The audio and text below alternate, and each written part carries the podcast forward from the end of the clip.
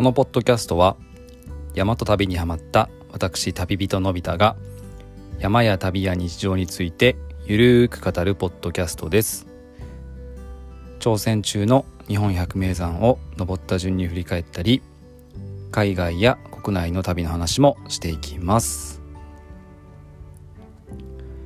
皆さんおはようございます。こんにちは。こんばんは。いかがお過ごしでしょうか？えー、僕は先週末ですかね、えー、高田馬場で行われました、えー、大好きなポッドキャスト「旅のなる木の」えー、パーソナリティでシンガーソングライターの波平愛子さんの、えー、ニューアルバニューアルバムのお渡し会に行ってきました。えー、これはですねえー、波平さんが、えー、今年の春に行っていた、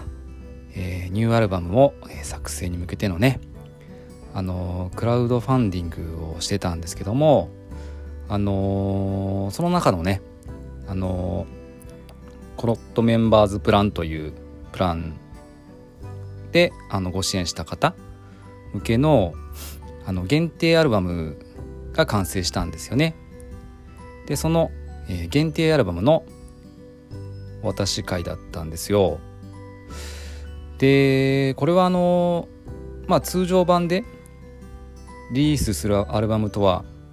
違っていたのであのー、なんかうんどんな感じなのかなって僕もドキドキしながら楽しみに待っていましたであのー、実際にねお渡し会の会場に行ったらあのちょっと僕は少し遅めだったんですけどすでにたくさんの方があの来場されていて実際にね、あの波平さんからアルバムもいただいたんですけどもあのー、まあ一人一人ねこう面談形式で なんかこう波平さんからねあのお話しながらもらうっていうのでとっても楽しかったです。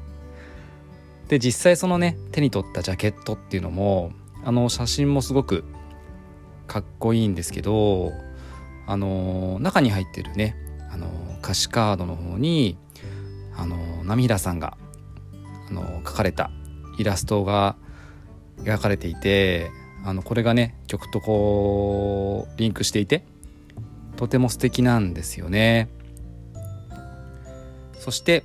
あの歌詞カードの最後にはねあのこのクラファンの検定 CD プランに、あの携わった方の名前がですねあのクレジットされていましてなんとなんと僕の名前も載せていただきました。なんかすごい嬉しいですよねこういうのね。初めてだったし。うん。なんだかねこうアルバム自体はもちろんねあのー、この曲とか詩を書いたのは波平さんで、あのー、実際にこうね、あのー、まあ、レコーディングとか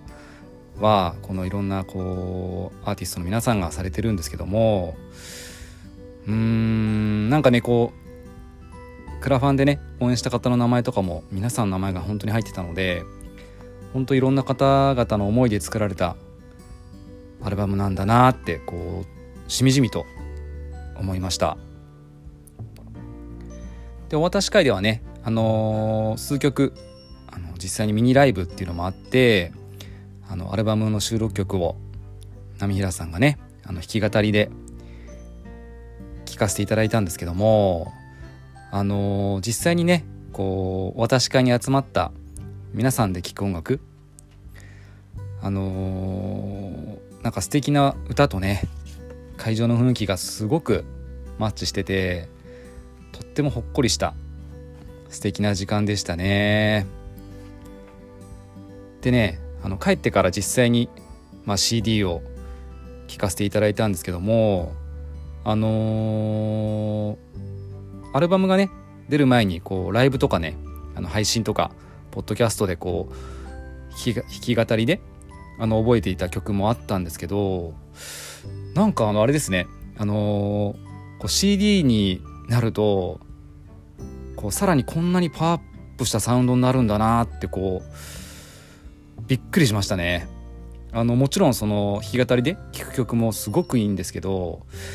CD, CD で聴く曲っていうのも本当にいいなって思いました。あとねあのー、まあ最近 CD 自体を買う機会っていうのがこうどうなんだろう。僕自体はもうめっきり減ったっていうかもうないほぼないんですけどだからあのこう歌詞カードをねこう見ながらこうじっくりこう音楽を聴くっていうことって本当になかったんですよね。でもいいですね。この歌詞カード見ながら。こう一曲一曲にねストーリーがあって思いがあってできた曲なんだろうなと思うとねなんだかね自分が作ったわけじゃないのにすごい胸にグッとくる思いがありましたね。これからのね、あのー、僕の日々を彩ってくれる大切なアルバムになると思います。あのー、通常版の「えー、Days」というアルバムもね8月ま今月末頃ですかねリリースされるみたいですのであのー、皆さんもぜひぜひお手に取って聞いてみてください。あと波平さんのねライブは、えー、今月8月9月10月とあの続いていくみたいですのであのー、僕もねなかなかこう時間が合うかが今のところ難しいんですけどなんとかこう足を運べる時はね行って生の音楽に触れてみたいなと思っていますので皆さんもよければ是非ライブにも行ってみてください。あのー本当に癒されますよ。はい。ナミラさん感動と癒しをありがとうございました。これからも頑張ってください。応援しています。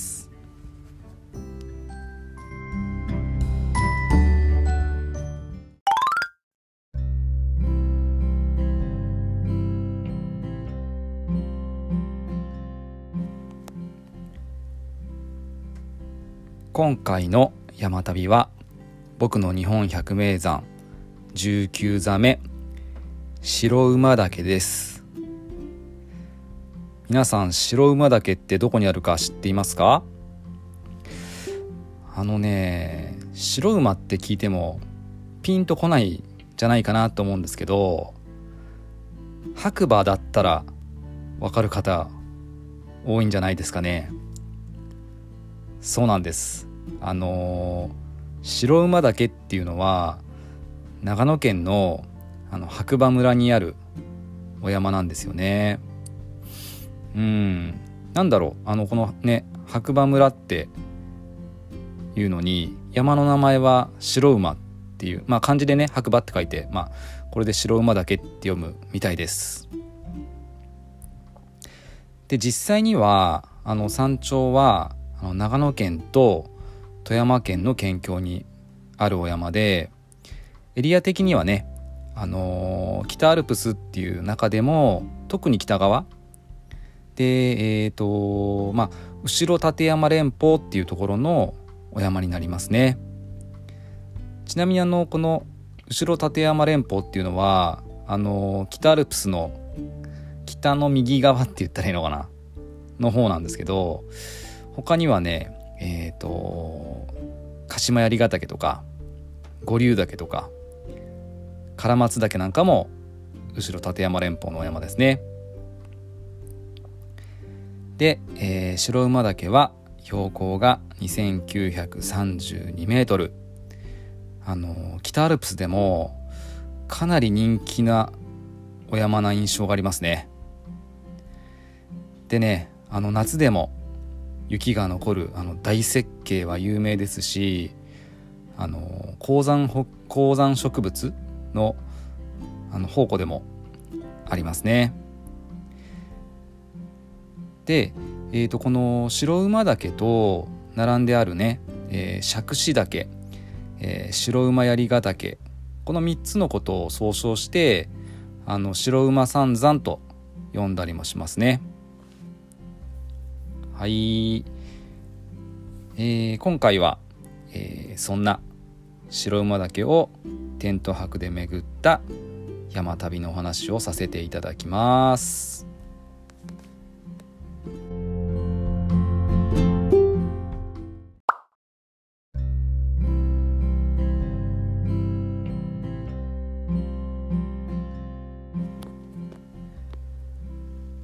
僕が白馬岳に登ったのは、えー、2018年の8月でした、ま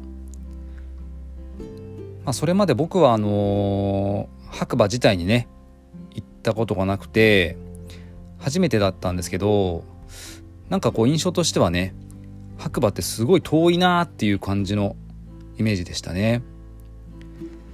で実際ね行くって決めてどうやって行こうかなってこう悩んだんですけどあの僕が選んだのは、えー、高速バスです。あの夏のね登山シーズンになるとあのアルプスとかあの八ヶ岳の登山口に向けてあの都心からね夜行バスが運行されるんですよ。あの通常の夜行バスと違って本当に登山口まで行ってくれるんですけどあの有名なところではえーと、爽やか新集合とかあの毎日アルペン号っていうのがあるんですよね。でねこのバスねほんとね都内から出発して結構な登山口を網羅していてね送ってくれるんですよね。だからねあの登山者にとっては本当にあのー、ありがたい便ですね。で僕はこの時は、えー、新宿からえー、白馬の登山口がある猿倉っていうところにね行くバスに乗車しました、まあ、バスはねあの猿倉行きってねあの登山た多分その猿倉の手前がちょっと狭いのかな。結構ね小ぶりなバスで行きましたよ。そして何回かの休憩を挟んで、えー、朝4時半ぐらいだったかな。あの予定より少し早く登山口の猿倉に到着しましたであの猿倉ではねこう登山届を出して出発するんですけど今はどうかわからないですけどその時はこう山岳救助隊の方なんですかねにこう提出してそこでこう計画を見てねあのこう無理がないかとかアドバイスをもらってスタートしました。猿倉の標高が、えー、1240メートルでこの日はあの白馬岳のね少し下にある、えー、孫営頂上宿舎という場所でねテント泊予定でしたが、えーとね、ここがね標高が2720メートルぐらいなのでおおよそ1500メートルぐらい、まあ、上がるテントがついてね上がることになりました。そしてサルクラをねスタートしておおよそこう1時間ほどね歩くと、えー、白馬尻小屋っていうとこに到着です。このあの白馬尻小屋の前にはねあの大きな岩があってそこに、えー、有名なあのペイントっていうかがあるんですけどあのお疲れさんようこそ大設計へ書かれているんですよね。そうなんです。ここからねいよいよ夏でも残る大設計の始まりなんですよね。あのー、その年にもよるんですけど大体大設計はあのー、ちょっと調べてみたら全長で3.5キロ標高差で600メートルにも上る日本一大きな設計なんですよね。まあ、ごめんなさい。実際本当に3.5キロもあったかなっていう感じがするからこれって本当に雪がある時だとは思うんですけど。で、えー、と僕はこのね白馬尻小屋を少し進んだところからね設計が始まったのでそこであのね僕は、えー、6本爪の敬愛膳を装着しました。あのー、ちょっとね話がそれるんですけどあのアイゼンっていうのはねよくあの登山とかで聞くと思うんですけどあの、アイゼンっていうのは足の裏につけるこう、まあ、爪っていうかスパイクみたいな感じですかね。でねあのこの K アイゼンっていうのはだいたいね4本爪とか、えー、と6本爪っていうものなんですけどこれはねあのそんなにこう傾斜がないところであと、まあ、冬の低山とかあと夏の設計まさに今回みたいな設計歩きに使われたりしますね。あの本当に丹沢とか奥多摩だったらほぼこの K アイゼンとか今はねあとチェーンアイゼンとかもあるのでそういうので十分だと思います。でね6本爪とかはあの足の何ていうのかなこう真ん中ら辺っていうのかなに爪がこう集中していてなのでねこう雪冬とかのこう雪がものすごく多くてあとこう結構傾斜があるところだと踏ん張りが効かないんですよ。真ん中しか爪がないから。だからねあのー、本当にもうちょっとこう傾斜のあるところとかだとえっ、ー、と6本じゃなくてえっ、ー、とね12本の爪がついてるアイゼンとかを使います。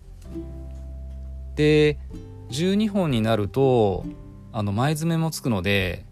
あの傾斜がある場所でもこうね前爪で蹴ったりして前にね体重をかけても滑らないんですよね。はい。ちょっとしたアイゼンの 話でした、はい、ちなみに僕はあの6本とチェーンとあと12本とね3つ持っています。で、えー、すいませんだいぶそれたんですけど、えー、僕は6本をつけて進んでいったんですけどあのねやっぱりね雪の上なのでこうちょっと沈み込むっていうのとこうアイゼン自体の重さがプラスされるのでやっぱりね歩いてて結構疲れるんですよね。あとこの設計を歩いてる時に気をつけなきゃいけないのが、えー、落石ですね。あのー、ここは結構谷本当谷の真ん中にこう雪がザーッと設計があるのでで谷からねこうね石がガラガラガラっと落ちてきてもあのー、雪の上だとこう石がね来てもね音が聞こえないんですよ。なのでいきなり横からこうねバーンとこうね雪がこうあ雪じゃないや岩がぶつかるって可能性もあるのでできるだけ止まらないであと前あと左右を見ながら登っていきました。でねこの日はあのー、雲がなくてとても良い天気だったんですよね。なのでねこれ、ね、真正面見た時に、まあ、地面はこう雪？で前は山？で真っ青な空？でこうねちっちゃくね月が見えていてなんかね絵はがきみたいな感じな素晴らしい景色でした。でこの時撮った写真が僕はね本当にとっても好きなので今回のエピソードの、えー、カバーアートにしております。はいはい。そんな感じで、えー、設計を突破するとえー、頂上宿舎までは今度はね、えー、お花畑の中をずっと歩ける素晴らしい道になります。で両サイドにね高山植物を見ながらたまに小さい石橋を渡ったりしてねとっても楽しい道が続きましたね。そして、えーだんだんこうね上の方に小屋が見えてきてうわ見えてきたなと思うんだけどね。なかなかたどり着けなくてね。でも頑張って登って、えー、頂上宿舎に到着しました。でねこの時点でねまだね朝9時ぐらいだったんですよ。なのでえっ、ー、とねテントはまだガラガラでどこでもどうぞって感じの中でテント張りましたね。でまあ、えー、テントを張り終わって僕はねあのこの日は、えー、今日のうちにあの白馬三山行きたいなと思ってたんであの荷物を置いてね歩き出しました。でテント場からがねあの少しこう上がったところ稜線をね南側を見るとあのー、杓子岳とあの、白馬槍ヶ岳がこう綺麗に見えるんですよ。でこれねあのねあの本当テント場のその少し上の稜線からね綺麗に見えるんですけどめっちゃかっこよかったっすね。うん。でも結構遠いなーっていう印象であそこまで行くのかと思いながらね。でねそこでね今度ね右側を見てみるとね雲がないからねあの剣岳がねドカーンと見えましたね。でこの時僕あの人生であの初めて剣とご対面したんですよ。なんかあの槍ヶ岳のね尖り方とまた違う尖り方していてかっこよかったですね。まあ俺はあんなとこに行くことないなってこうこの時はねまだ百名山制覇するなんて思ってないから。はい。あの余裕ぶあのかましてたんですけど いずれ行くことになるんですよね。はいはい。であの少し進んでいくとまず最初にあの杓子岳が来ます。でね杓子岳の登りはね結構な急登なんだけど距離距離自体は大したことないんだけどもうガレガレのガレ場だったんですよ。こう何ていうのかなこのガレ場っていうのをこう岩がちっちゃい砂砂砂じゃないけど石がこうゴロゴロゴロゴロしてる感じで滑りやすいんですよね。でなんとか登りきって2812メートル杓子岳に到着です。あのね杓子の山頂からはねあのー、白馬の村が綺麗に一望できましたよ。そしてすぐにねあの今度は白馬槍ヶ岳の方へ向かうんだけどあの向かって右側はこうなだらかな感じで下に人が歩いてるのとかもあの見えるんですけど左側はねスパッと切れ落ちていてこれ多分落ちたら多分怪我じゃ済まないなっていう感じでしたね。ちょっと怖かったです。で少し下ってからあのー、鉱山らしいね膝より下にはこう植物がないような稜線を今度はまた登り返します。そして無事に、えー、2903メートル。白馬槍ヶ岳にも到着しました。でここからの景色もねすごかったんです。あのー、南の方を見ると、本家の槍ヶ岳ですよね。槍ヶ岳が見えてあと鹿島槍も見えて五竜唐松立山剣とねまあ、北アルプスのこう名峰たちをね一望できました。あの本当にすんばらしいすんばらしい景色でしたね。はい。でちょっとね後ろ後ろ髪を引かれる思いだったんですけどもあの来た道を引き返してテント場に戻りましたね。するとねあの最初僕が行った時は23針だったんですけどまあそのね 50, 50針ぐらいあったんじゃないかな。うん。であのテント場に戻ったんですけど僕はあのスーパードライを買ってね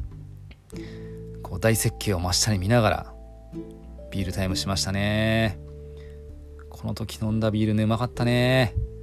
ほんとね下からね上がってくる大雪景を登ってくる人がねアリみたいにちっちゃちっちゃく見えたのを覚えてますよ。でほろ酔いになってその後少し昼寝をしたんですけどでね1時間ぐらい寝たのかな。それでもねあの目が覚めるとまだね4時ぐらいだったのであのー、もうこの日のうちに白馬の山頂も行っちゃおうと思ってあのー、白馬の山頂にも行くことにしました。まあね翌日に白馬を越えてあのそのままずっと稜線を歩いてねあの津賀池っていう方に降りる予定だったのでもう行かなくてもよかったんですけどあのー、せっかくなんでね登れる時に登っとこうと思って行きました。で30分ほどで無事に、えー、2932メートル。白馬岳にも到着しました。で速攻でまたテント場に戻って夕食です。忙しいね。でこの日はどうやら、えー、ウインナーを焼いてあとは湯煎で作るカレーライスでしたね。なんかねあのなんだろう。砂糖のご飯みたいなやつ持ってったんだけどあの鍋にそのご飯が入らなくてシックハックしたのを思い出しました。であのご飯を食べてから、えー、テント場から少し上がったところの高台であの皆さんサンセットを見に行ってたので僕も見に行ってみました。ここの景色ね本当に良くてあのー、剣岳がすごく赤く染まっていってでね遠くにはねあの能、登半島と日本海が見えるんですけどここにね夕日が沈んでいくんですよ。もうねこれがねとってもゆったりとした素敵な時間であのー、本当にあの締めくくりになりましたね。でその後に、えー、ワインを飲んでテントの中で撃沈して1日目が終わりました。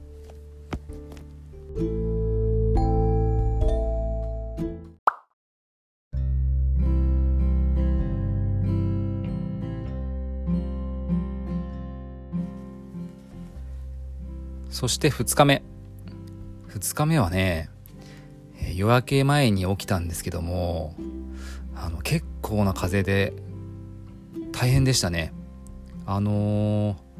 テントを撤収するんですけど荷物とかテントが飛ばされないかなっていうので結構僕の中でもあの撤収でも大変だったなっていう記憶が残るあの撤収でしたね。そしてあの前日はすごい晴れてたんですけどそれとは打って変わってこうガスガスでねこう数メートル先も視界がない状態でスタートしたんですよね。でもあのこの時思ったのはの前の日にね白馬の山頂行っといてよかったなって思ったんですよ。っていうのがあの数メートル先の視界もないんだけどなんとなく昨日登った道をこう覚えてたのであこっちかなこっちかなっていう感じであの進んでいけました。でなんとかね視界がない中なんですけど2度目の山頂に到着しました。でその頃には少しずつこう朝日が顔を出し始めて少しだけこう視界もね出始めるんですけどで、稜線上もねかなり風が強かったんですよ。でもその風のおかげでこうねだんだんだんだん雲がねガーってと取り出してきて今度は一瞬にしてね数メートル先まで視界がなかったのに今度はねこれから歩く稜線がずっともう何キロも何キロも先まで見えたんですよね。でねこの時はねあのー、ああこれからこの道歩けるのかってねこうオレンジとね青がこう混ざる空と稜線にとっても感動しました。で順調に、えー、三国峠というところを越えて、えー、その後に、えー、コレンゲ山っていうところに到着します。であのー、このコレンコレンゲ山？2760メートル2766メートルなんですけどここねあの後で知ったんですけどあの新潟県のね最高峰なんですよね。うん。なんか新潟ってすごいいい山すごいいっぱいあるんですけどなんかここが一番高い山だっていうことに後から知ってびっくりしました。でねびっくりしたっていうとここで見た景色がねさらにびっくりしたんですよね。でね僕ね全然本当に予備知識なしで歩いてたんでうん。これからね自分が歩く稜線上ずっと追って目で見ていったら稜線の上になんかね突然ねドーンってね湖が見えたんですよ。2000m 後半の山の稜線の上に湖？って感じで。うん本当に天空の湖って言った感じでねびっくりしましたね。漫画の世界みたいな感じでした。だって下は雲なのに下にこう雲海が広がってて稜線があってその上に湖ですからね。でこの湖の正体はあの白馬大池っていう池なの？湖なの？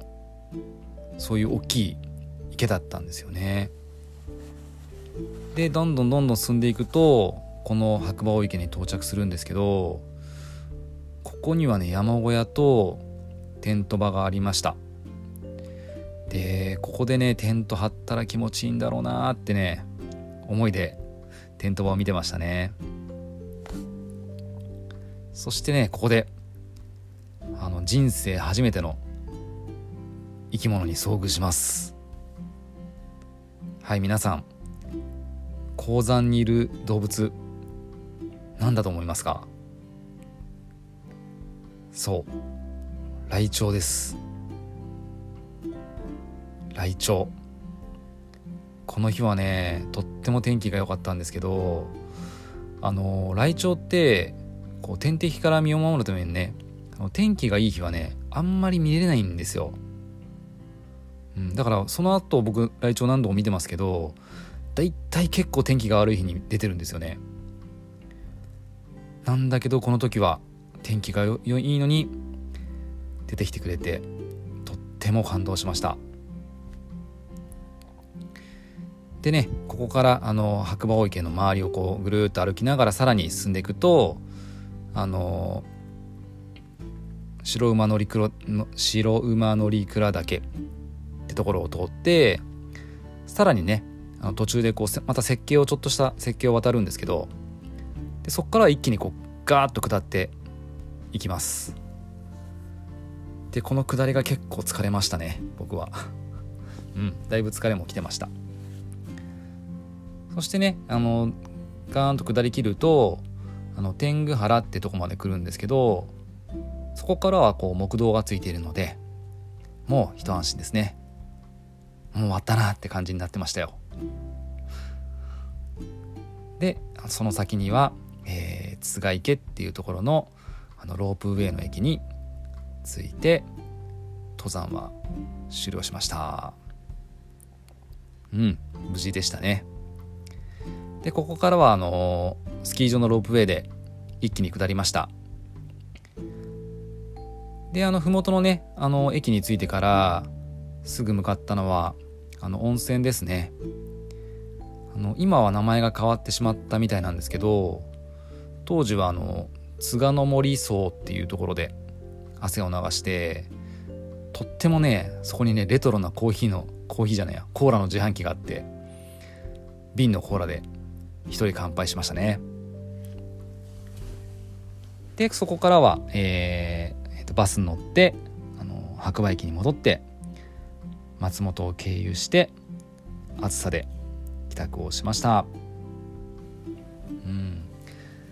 ダダダダって結構ね駆け足で今回話したんですけどあのー、初めての白馬あの本当にねとってもね濃い内容だったんですよ。あのー、初日はね設計に始まって高山植物をね楽しんで白馬三山を縦走してそしてテントワークサンセットも見ました。で2日目はねあの天空の稜線をずっと歩けて天空の湖を見てライチョウにも出会えたんですよね。で白馬ってね名前はよく聞くけどとっても遠い場所のような気がしてたんだけどなんか行ってみるとねそんなに遠くもなくてあとはねあのー、人気がある山だっていう理由もね本当によく分かりましたね。うん。まああの僕のこの白馬白馬岳の冒険旅は天気に恵まれて自然にも恵まれてとても思い出に残る素晴らしい旅になりました。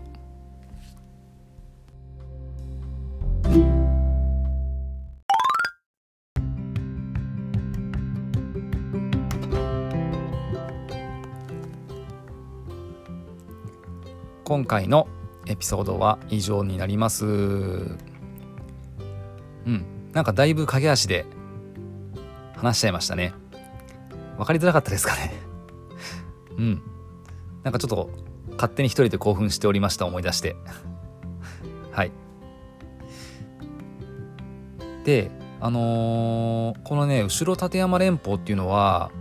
あのずっとこう重曹って言ってねこうずっと続いて山を歩けるんですよ。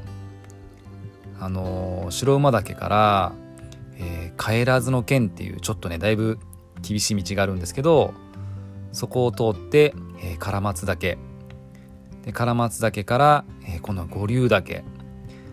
でその後にねまたあのー、厳しいキレットっていうところを通って、えー、鹿島槍ヶ岳を通ってその後に爺ヶ岳ってところを通ってずっと重走できます。なんかねこういう旅っていうのもあの百名山の旅が終わったらいつかやってみたいなって思っている旅の一つですあのー、このね今ちょっとお話しした唐松五竜とかあの鹿島槍とかねあとね爺ヶ岳なんかも本当にすごい素敵な山なのであのー、後ろ立山連峰あの行ってみたいなと思う方はあのどこからでも是非行ってみてください。はい。で、えっ、ー、と、次回の山と旅と僕なんですけども、次回は、えー、山音を配信させてきます。あのー、先日僕はね、あの北海道を歩きに行ってきました。で、その時のあの山音を配信したいなと思っておりますどんな旅になったのか楽しみにしていてください。うん。あのとってもね素敵な出会いがあったりトラブルがあったりうん。美味しいものを食べたり素敵な時間が過ごせました。はい、えー、今回も最後までお聴きいただきましてありがとうございました。また次回の山音でお会いしましょう。それでは、さようなら。